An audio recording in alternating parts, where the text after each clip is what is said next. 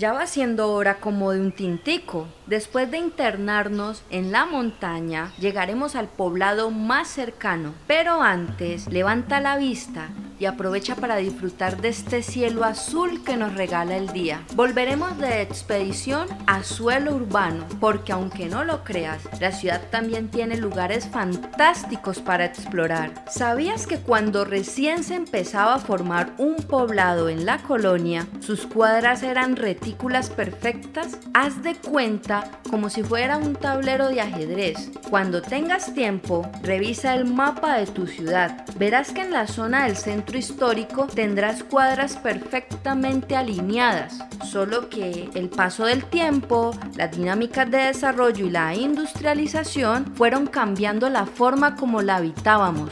El crecimiento sin límites se la fue tragando en un gigantismo de concreto incontrolable. Por eso, cada vez hay más edificios, la ciudad se expande quitando espacio al campo. Es por eso que se hace necesario pensarnos nuevas formas de habitar la tierra y de relacionarnos con la naturaleza. Ya estamos viviendo un cambio, pero también debemos promoverlo desde nosotros.